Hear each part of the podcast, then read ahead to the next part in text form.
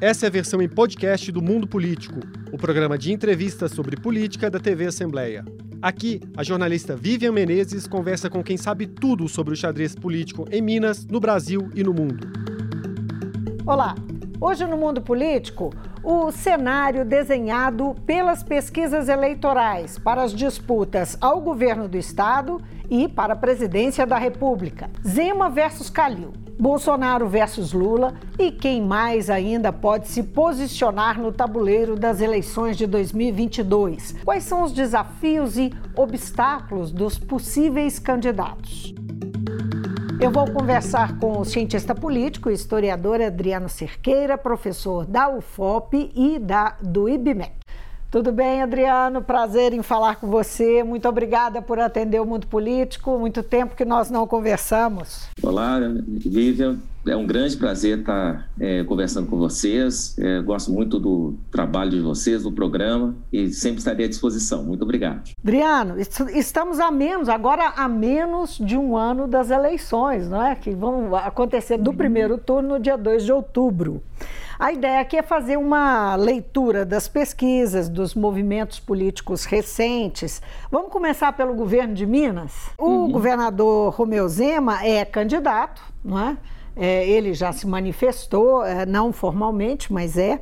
E o prefeito Calil, tudo, tudo indica também, prefeito. Alexandre Calil, prefeito de Belo Horizonte. Como é que você enxerga essa disputa é, que vai ser travada em 2022, considerando os elementos, naturalmente, que a gente tem agora há um ano da eleição? É, a situação que eu vejo é de uma já polarização né, acontecendo. Se a gente pegar alguns dados que saíram de pesquisas, a gente tem entre 60% e 70% do eleitorado se dividindo entre Calil e, e o Zema. Na verdade, dividindo entre aspas, né? é, uma predominância é, significativa para o Zema. Então, é, não há muita chance, muito espaço no momento para que um terceiro nome possa aparecer com força, a menos que um desses dois perca bastante. É, então, vai ter que ter aquele fenômeno de roubar o eleitor de um desses dois, o que eu acho um pouco difícil nessa altura dos acontecimentos.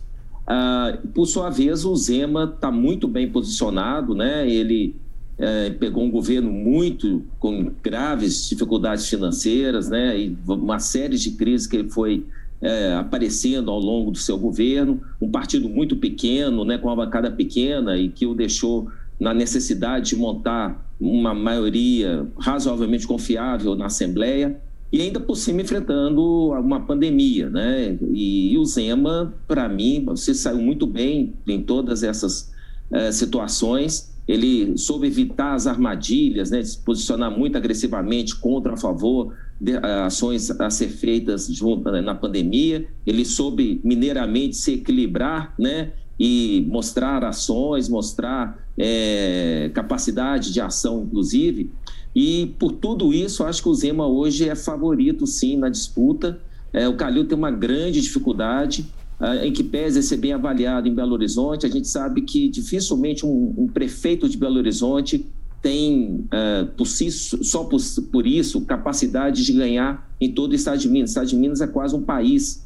E, uhum. e, os, e o Calil não pode ficar preso na prefeitura de, de Belo Horizonte, ele tem que só né, avançar mais em outras regiões do estado, Justamente. enquanto que o Zema já faz isso como governador. Só para quem está nos acompanhando, tá, é, para ilustrar isso que você está dizendo, eu vou dar alguns números rapidamente para efeito de ilustração. Uh, existe uma pesquisa que é da Opus que mostra que Calil tem liderança na região metropolitana, é, não só em Belo Horizonte e que o governador é muito forte no interior. O, o desequilíbrio, não é? Quer dizer, o, se o Calil tem um, um, um, um, resultado razoável, em torno de 20%, o governador tem é, o dobro, é, porque ele tem o interior. Né?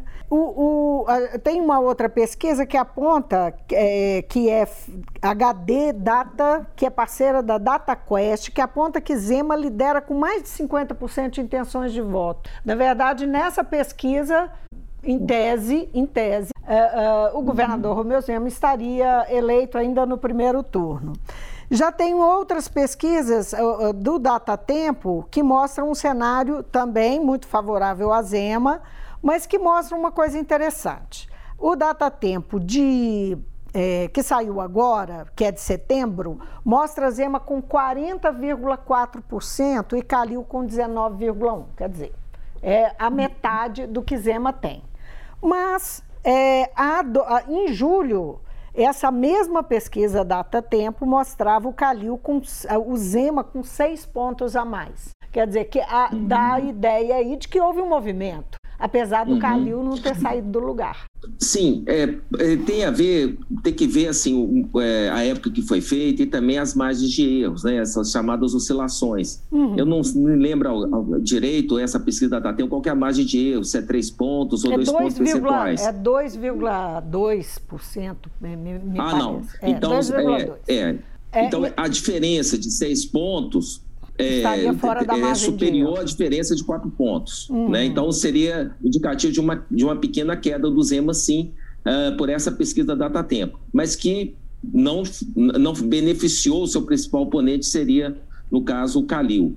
Uhum. É, a, a, a, questão em Minas, que eu vejo que está se desenhando, é a possibilidade, inclusive, de, é, da disputa ser resolvida já no primeiro turno caso no, outras candidaturas não consigam crescer na preferência do eleitorado. Aí tem o fator Bolsonaro em Minas vai ser importante, porque se Bolsonaro, por alguma razão, resolver apoiar o, o Zema, uh, isso dá mais chance do Zema conquistar a vitória já no primeiro turno, a menos que esse apoio seja corrosivo para ele. Por outro uhum. lado, uh, o eleitorado uh, de Bolsonaro aqui em Minas é suficiente para colocar um nome forte que possa até disputar com o Calil essa segunda posição e aí levar a disputa para o terceiro, é, para o segundo turno. Então, uh, nessa situação atual em que a opção Bolsonaro não apareceu para nenhuma das candidaturas, eu diria que Zema tem boa chance de ganhar já no primeiro turno. Se não, ele parte com grande favoritismo para derrotar quem quer que seja no segundo turno. Eu vejo a situação em Minas muito tranquila para o Zema eu acho que o Zema realmente soube construir uma boa, é, um bom caminho político eleitoral é, visando as eleições do ano que vem. O Calil vai ter que sair desses é, dessa região é, metropolitana de Belo Horizonte ser mais conhecida em outras regiões do estado, mostrando ações, mostrando condições efetivas de fazer algo a esse respeito. O que, assim, tá difícil, né? A gente já está terminando praticamente o ano e o Calil não conseguiu ter aquela projeção em Minas como talvez ele gostaria que tivesse. Você falou de um candidato que fosse um candidato bolsonarista para uh, em que, que poderia uhum. tirar o Calil do jogo. Não seria o contrário? Não ia tirar, era voto do Zema? O Zema que tem estado uh, muito mais alinhado ao Bolsonaro e que está muito mais identificado com ele? Sim, uh, é, é, importante que o eleitorado é, do Bolsonaro dificilmente vai ver em Calil uma opção de voto. Mas, por outro lado, como o Zema posicionou equilibradamente nessa questão da pandemia, ele chegou a fazer críticas ao governo federal, só que sempre que fazia crítica ao governo federal, ele também cutucava o Supremo, ele também cutucava o Congresso, ele sabia uhum. dividir um pouco essa área de crítica. De qualquer forma, é, acompanhando as redes sociais né, dos grupos de apoio ao Bolsonaro, há, há um all-star é, em parte desses grupos com, é, com as críticas de Zema. E eu não sei até que ponto todo o eleitorado de Bolsonaro estaria votando agora no Zema. E se aparecer um candidato chapa pura, né, digamos assim, um candidato é, do meio mesmo, pode ser que eles invistam é, esses votos. O que seria suficiente para garantir um segundo turno, provavelmente entre Calil e Zema. Né? Uhum. A menos que na reta final, né, como aconteceu em Belo Horizonte ano passado, um candidato apoiado por Bolsonaro né, conseguisse é, chegar lá. Então, tudo vai depender de como vai estar a situação é, eleitoral do ano que vem. Espera-se que a pandemia tenha virado né, uma, uma página virada. Mas se por alguma razão houver alguma pior, uma retomada, um agravamento, isso afetasse a campanha eleitoral, que hoje parece improvável, isso sim pode alterar bastante a disputa aqui em Minas, né? Porque provavelmente as taxas de abstenção, voto branco e nulo, como aconteceu ano passado nas, nas eleições municipais no Brasil, elas poderão aumentar em razão disso. Agora, é sempre bom lembrar aqui no meio da conversa, né, Adriana, que nós estamos falando é um ano das eleições e tem muita água para rolar debaixo dessa ponte. E a gente sabe que um período que é determinante de muita é, é, é, para o ano eleitoral é, é o primeiro semestre que quando os partidos, os, os uh, enfim, os políticos fazem, migram de partido para partido, os partidos fecham os seus arranjos, que começa realmente a valer o calendário eleitoral e que dita também propriamente a campanha, né, que pode fazer uh, ditar o, o, também os interesses do, do a, a, atenção dos eleitores, né? Mas é, foi só uma parte para a gente não esquecer disso. É.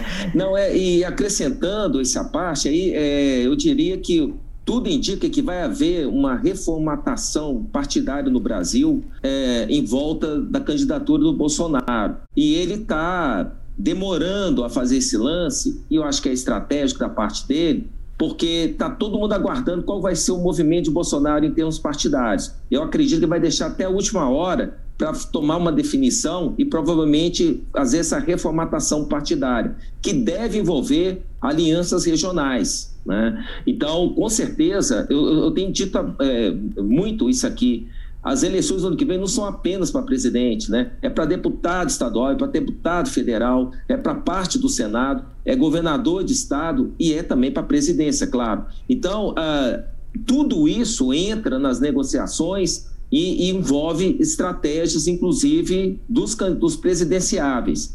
Então, Minas Gerais certamente está aguardando essa movimentação para ver como vai ficar o, o cenário é, eleitoral ano que vem aqui em Minas. Uhum.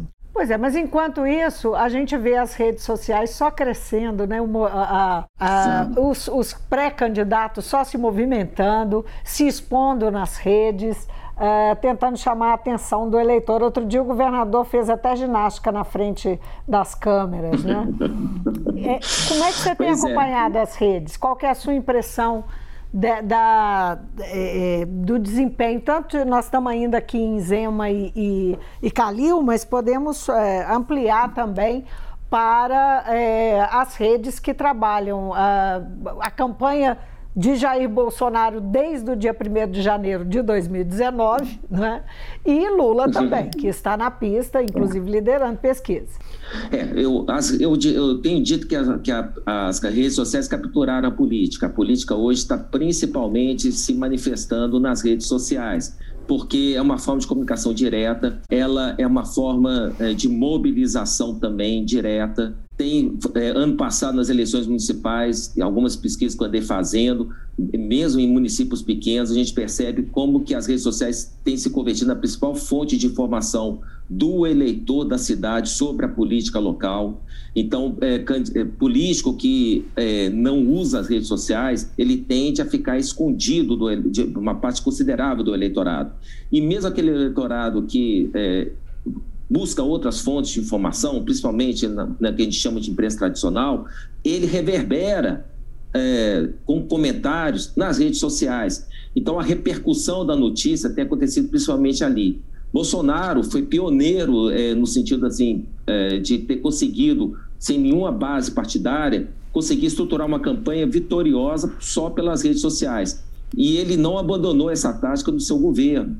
Tanto até que sempre que ele precisa, ele consegue rapidamente colocar milhares, talvez até milhões de pessoas nas ruas em seu apoio. Bolsonaro tem mobilizado é, o seu eleitorado que eu tenho dito, né, ah, no primeiro turno de 2018, um terço do eleitorado, 34%, votou no Bolsonaro no primeiro turno. Isso deu 46% dos votos válidos. E se a gente analisar ah, as avaliações de governo Bolsonaro, chegaram a 40%, 45% e depois foram caindo e tem ficado no patamar de 30%, 20, às vezes 28, sobe um pouco para 31. A gente vê esse um terço aí é, avaliando de ótimo a bom o governo Bolsonaro, inclusive nas pesquisas atuais. Então, o Bolsonaro tem mantido essa base dele ativa, porque ele conta com ela para estar pelo menos no segundo turno do ano que vem.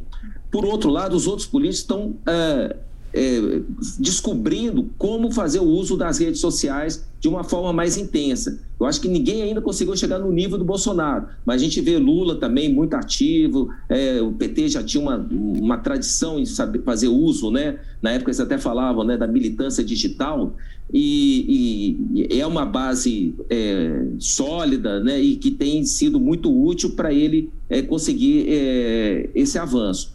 E o Zema, que não tem uma base partidária, né, já o Partido Novo, infelizmente, né, para o Zema não cresceu como ele poderia esperar, então o Zema precisa muito das redes sociais. E, e quando ele faz essas ações assim de ginástica e tal, evidentemente ele está querendo fazer uma imagem mais juvenil, querendo provavelmente buscar esse público mais jovem, chamar atenção, eles vão achar engraçado aquela pessoa fazendo aquelas coisas, e, mas está assistindo, está vendo, está repercutindo. Uhum. Então, a, a gente está vendo que as, os políticos estão sabendo usar melhor as redes sociais como estratégia de comunicação e também de mobilização política. Você mencionou aí o governador com um partido pequeno, não é? Ele foi cortejado há é. pouco tempo pelo DEM, depois veio a público dizendo que não, que ia permanecer no novo, tinha lá se acertado isso. com o novo, mas parece que isso não é bem assim.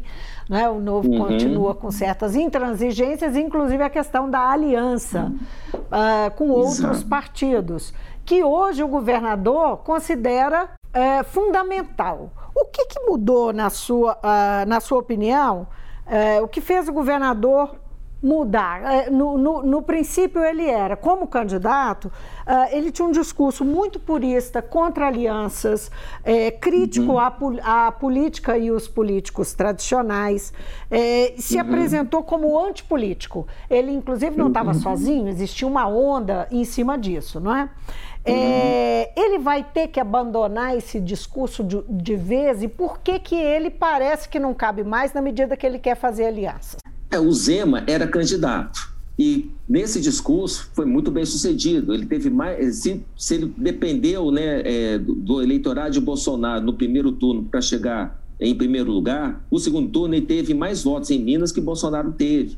Então o Zema ele, ele fez um discurso bem bem feito, bem moldado, é, para ganhar. E eu acho que tinha um pouco de uma crença ali pessoal dele, como também do Partido Novo. O problema é que para governar um Estado como Minas, você precisa é, é, da Assembleia Legislativa.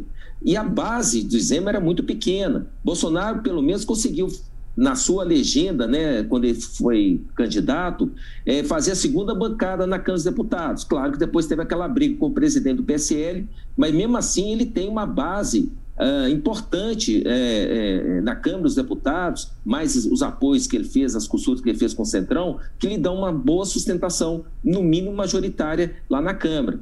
O Zema teve que fazer essa, é, é, teve que buscar essa base. Ele teve que se aproximar de partidos que, que na disputa ele até é, antagonizou, né? Ele teve que buscar apoio, é, principalmente no PSDB, né? Ou outras siglas mais a, a, próximas, né? É, da centro-direita ou mesmo da centro-esquerda. Ele teve que construir uma base que lhe desse mínimo de sustentação, até porque o governo de Minas estava quebrado, estava falido.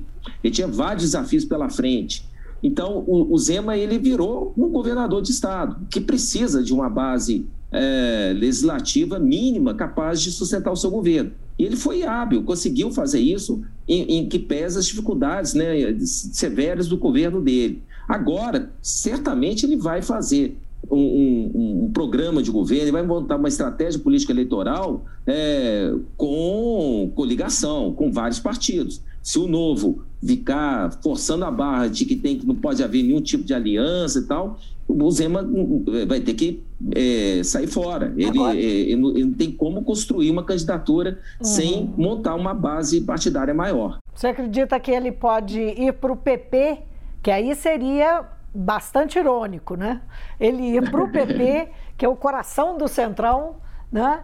É, que é o partido para onde, onde deve ir Bolsonaro. Não é? é existe uhum. já essa história de que eles estariam fazendo esse, fariam esse movimento de forma casada. Pois é, é, é isso que eu estou falando. Tanto o Bolsonaro quanto o Zema, eles provavelmente vão retardar o máximo possível esse movimento, porque é o movimento que vai definir como vai ser o jogo. Aí vai né? ser lá então, para março, abril, né? Por aí, é, eu acho que eles vão esperar o máximo que possível uh, e, nesse meio tempo, construir né, as suas alianças. essa fusão anunciada do DEM com o PSL é tipicamente uma jogada de reforço partidário, no caso dessas duas siglas, visando exatamente essas negociações que estão acontecendo nos bastidores. Uma coisa é você está no DEM, outra coisa é estar no PSL, outra coisa é você fundir as forças para oferecer algum tipo de apoio. E qualquer apoio pode vir aí. Estão falando que vai ser uma terceira via, mas eu não, eu, eu não me surpreenderia se eventualmente o Bolsonaro fizesse um acordo com essa fusão aí desses partidos para mim, o jogo partidário está completamente aberto. A fusão é, você está se é referindo à União Brasil. Pois é, é por exatamente. hora, por hora, quem é assim, digamos, uh, o cortejado pela, por, esse, por esse grupo, pelo União Brasil, mais cortejado, né, é o Rodrigo Pacheco. Né? O senador Isso. que é presidente do Senado, presidente do Congresso, uhum. que é o mineiro Rodrigo Pacheco. O, o, o, o PSD de Calil está querendo também o Rodrigo Pacheco, querendo que ele vá né, para o partido para que ele seja candidato à presidência da República. Ele foi convidado pelo Gilberto Kassab, que é o presidente do PSD. É, como é que você vê esse Pacheco, as chances de Pacheco como uma terceira via, a viabilidade dele, lembrando que ele é um, ele é um político jovem, não é? que está uhum. em início, apesar dele já ser senador, ele teve um mandato só de deputado federal, Sim. concorreu à uhum. prefeitura de BH e virou senador da República em 2019, Sim. né? Como é que você vê as chances dele? Ah, no momento, acho que são muito poucas, né? O, é, ele é pouco conhecido nacionalmente. É, o Senado, o fato de ser presidente do Senado, portanto, do Congresso Nacional, poderia ser a oportunidade dele ficar mais visível, principalmente é, na, na reforma, né? É, na agenda das reformas, quando ele foi eleito, é, ele estava com essa preocupação, junto com o, o Arthur Lira, presidente da Câmara dos Deputados, de criar uma grande agenda né, de, é, eh, de avanço econômico, de reformas econômicas, mas foram atropelados pela CPI da pandemia, que uhum. colocou outros autores, principalmente no Senado, é, em mais é, visibilidade. E o Rodrigo Pacheco meio que ficou assim escondido, né, no meio dessa repercussão. E ele não tem uma, uma atuação muito visível nas redes sociais, né? Inclusive ele é muito criticado porque não abre para comentários, enfim. Uh, ele tem que melhorar a sua comunicação, ele tem que ficar mais visível como candidato. Eu acho que essa candidatura dele como presidente pode ser mais uma forma de uma estratégia por parte eh, desses partidos de negociarem um apoio a uma candidatura mais viável no momento eleitoral e também nesse jogo, nessa costura partidária que está acontecendo em vários estados, porque necessariamente um projeto pessoal que ele acha que vai dar certo. Ele está bem como senador, né? Senador, você não perde o mandato se você sair em disputa, então ele pode até gostar da ideia de poder ser candidato a presidente, ficar um pouco mais conhecido na campanha e esperar por algum milagre. Eu acho muito improvável pelas pesquisas né, e por várias ações que a gente tem analisado aí. Mas estamos ao, ao, a, a, ainda um pouco longe né, em, em termos de disputa eleitoral, e o Rodrigo Pacheco, como sempre, pode surpreender. Mas no momento eu acho muito difícil a candidatura dele decolar como uma terceira via. É, Lula é, tem liderado é, todas as uhum. pesquisas uhum. que são feitas é, nacionalmente, é, uhum. desde IPEC, que é que é o, o antigo, antigo Ibope, Ibope né? né? o Datafolha, o Poder 360, o Data Tempo, uhum. que faz, uhum. é, quando faz uhum. pesquisas estaduais, também faz em nível nacional, é, é, o, faz de Minas e, e, e nacionalmente, enfim há uma aposta também, uma percepção é, é, maior to, na polarização, né? na polarização entre Lula e Bolsonaro. Qual que é a sua percepção dessas, é, desse cenário que está apontando aí o favoritismo do Lula? Você mencionou é, o quanto Bolsonaro tem é, resiliente e tem conseguido manter não é, o campo Isso. dele. Como é. é que você enxerga a evolução dessa de, dessa é, polarização? a polarização de, é, é, uma situação semelhante que eu vejo em Minas. É, essas várias pesquisas feitas, algumas presencialmente, que eu tenho as minhas reservas, fazer pesquisa presencial. Tudo bem que a pandemia está passando, mas com certeza muitas pessoas deixam de responder para evitar contato, e então isso pode enviesar a amostra. Né? Eu, uma coisa é ser no domicílio, outra coisa é ser na rua, como faz o Datafolha. Então, isso pode gerar um, um problema de viés. Tem que tomar muito cuidado. Eu sei que lá eles são bastante é, criteriosos, mas eu acho meio arriscado fazer presencial nacional ainda nesses momentos. Por telefone também gera um problema de viés, porque para você conseguir uma resposta, você tem 100 tentativas, mais ou menos, de telefonema para ter um questionário é, respondido.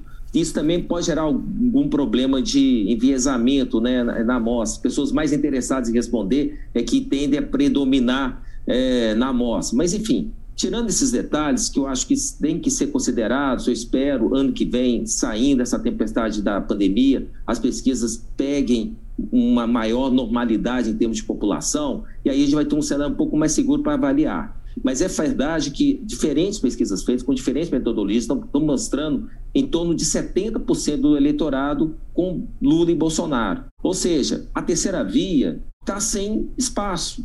Ela tem que roubar candidatos, né? Ela tem que tirar eleitores do Bolsonaro ou tirar eleitores do Lula. E eu vejo muitas vezes candidato à terceira via é, fazendo uma, um, um, um, jogo errado. Eles ficam, parece que, é, atacando o eleitorado, por exemplo, do Bolsonaro, é, querendo queimar o candidato, mas ao mesmo tempo está atacando as pessoas que votam nele. Então, como é que vão atrair o voto dessa pessoa? Então, esse é um problema. Acho que a terceira via ainda não se deu conta que, para crescer, vai ter que ser sobre o eleitorado de Bolsonaro ou de Lula. E aí tem que fazer uma jogada certa de atacar o candidato, mas sem sobrar para o eleitor, porque é o eleitor que você quer pegar. Né? De quem você está falando? Você está falando do Ciro Gomes? O Ciro Gomes, eu acho, é quem já percebeu é, esse problema. Eu acho que o Ciro Gomes está tomando mais cuidado. Outro dia ele apareceu é, no, é, dirigindo o caminhão. A gente sabe que uma das principais bases eleitorais de Bolsonaro são os caminhoneiros. Eles estão sempre lá quando Bolsonaro precisa. O Ciro já está mostrando é, é, uma certa adesão à imagem deles né? Ele, eu não vejo o Ciro atacando tanto assim os eleitores de Bolsonaro. Ele está fazendo um movimento, ao meu ver, inteligente, né? De tentar o quê? Se aproximar desse eleitor do Bolsonaro, porque sabe que é por ali que pode crescer nas intenções de voto. Uhum. E quem sabe ocupar uma dessas duas posições, que hoje estão com Lula e Bolsonaro. A situação hoje é de segundo turno com Lula e Bolsonaro a menos que Lula consiga crescer muito e ganhar a fatura já no primeiro turno, o que acho um pouco improvável em se tratando é, de eleição presidencial, que vai ter muitas candidaturas, provavelmente. Agora, ah, o... Por outro lado, Sim, Sim. só, só é, botar a cuia aí, porque é o momento, tá? acho que é o melhor momento. É, ele não pode tirar eleitores, e os outros não podem tirar eleitores de Bolsonaro? Está tão cristalizado assim?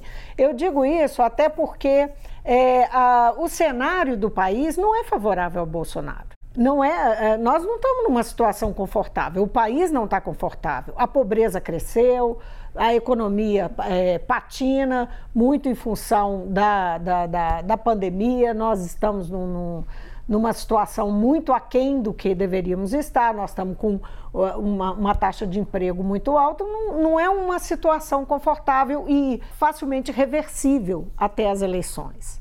Então, é, ele, ele não pode perder voto? Olha, o, eu acho que o que ele tinha até o momento de, é, de perda de voto é, já aconteceu, né? Bolsonaro é que não teve pesquisas Datafolha antes é, dessa segunda onda da pandemia, né? A, a, primeira nacional, me parece, foi em abril deste ano. E foi, é, até então, estou falando em termos pesquisa eleitoral do Datafolha. Mas em outras pesquisas, como Data Poder, que tem feito regularmente, uhum. quinzenalmente, é, Bolsonaro aparecia com uma boa, uma boa margem de votos, que foi uhum. perdendo, foi perdendo, e hoje fica variando aí, de acordo com as pesquisas, de 25 a 30, 31, enfim. No da, o último Data Poder deu do Bolsonaro com 30% no primeiro turno, que eu acho que deve ser esse número é, mesmo, que, que eu acredito. O problema do Bolsonaro é que, quando chega ao segundo turno, pelas pesquisas, ele avança pouco, ele fica com 33%, no máximo 34% das intenções de voto. E isso, para ele, praticamente o inviabiliza no segundo turno. Isso indica Bolsonaro a rejeição. Hoje, é, tem a rejeição, mas a rejeição, por ser presidente, ele pode tentar reverter. Né? A, eu, a questão, por exemplo, da economia. A economia esse ano vai crescer mais de 5% do PIB né, o Brasil já voltou numa situação econômica é, que era a, a, semelhante à anterior da pandemia. Outros países ainda estão patinando nisso. É, a inflação é um fenômeno mundial, né? Nos Estados Unidos, vários países estão sofrendo com, esse problema, que é retomada é, é da, da economia depois né, dos lockdowns, né, das paralisações que aconteceram por conta da pandemia. Então, esse é um problema que o, qualquer governante está enfrentando. A, a, a, sorte do Bolsonaro é que ele tem um ano pela frente para tentar reverter é, esse mal-estar, né, como foi mencionado, da população com a questão da economia. E aí está apostando provavelmente em políticas assistencia, assistencialistas, inauguração de obras, principalmente lá no Nordeste, é onde ele tem um problema mais sério de popularidade, e ao mesmo tempo esperar que esse assunto pandemia seja superado por outras questões. É, é um grande desafio, eu não sei como que ele vai resolver isso, mas isso com certeza está favorecendo a hum. candidatura de Lula, que tem um problema né, sério na questão né, das condenações que foram depois anuladas pelo STF, mas que são questões referentes à corrupção e tal, e que sempre é um problema para um candidato quando sofre esse tipo de é, campanha. E vai ter, certamente, quando começar o próximo eh, do período eleitoral, é, a tendência é que o Lula também sofra é, um problema de rejeição, de aumento de rejeição por conta das lembranças né, que deverão ser feitas em relação aos crimes né, que foram atribuídos a ele e que levaram, inclusive, a condenações. Adriano Cerqueira, muitíssimo obrigada pela participação no mundo é. político. Eu que agradeço, Vivi, é sempre um grande prazer. Ótimo trabalho para vocês. Um forte abraço para todo mundo aí. Muito obrigado. Eu conversei com o cientista político e professor da UFOP e do IBMEC, Adriano Cerqueira, sobre o cenário eleitoral que se desenha para o ano que vem nas disputas pela presidência e pelo governo de Minas. Obrigada pela sua companhia e até a próxima. O Mundo Político é uma realização da TV Assembleia de Minas Gerais. A apresentação é de Vivian Menezes. A edição de áudio é de Bruno Oliveira e Isabela Ferreira. A produção nessa edição foi de Tatiane Fontes, a direção é de Alevi Ferreira. Você pode seguir o Mundo Político nos principais tocadores de podcast. Assim, você não perde nenhuma edição do programa. Para assistir a essa entrevista e aos outros conteúdos da TV Assembleia, acesse almg.gov.br/tv.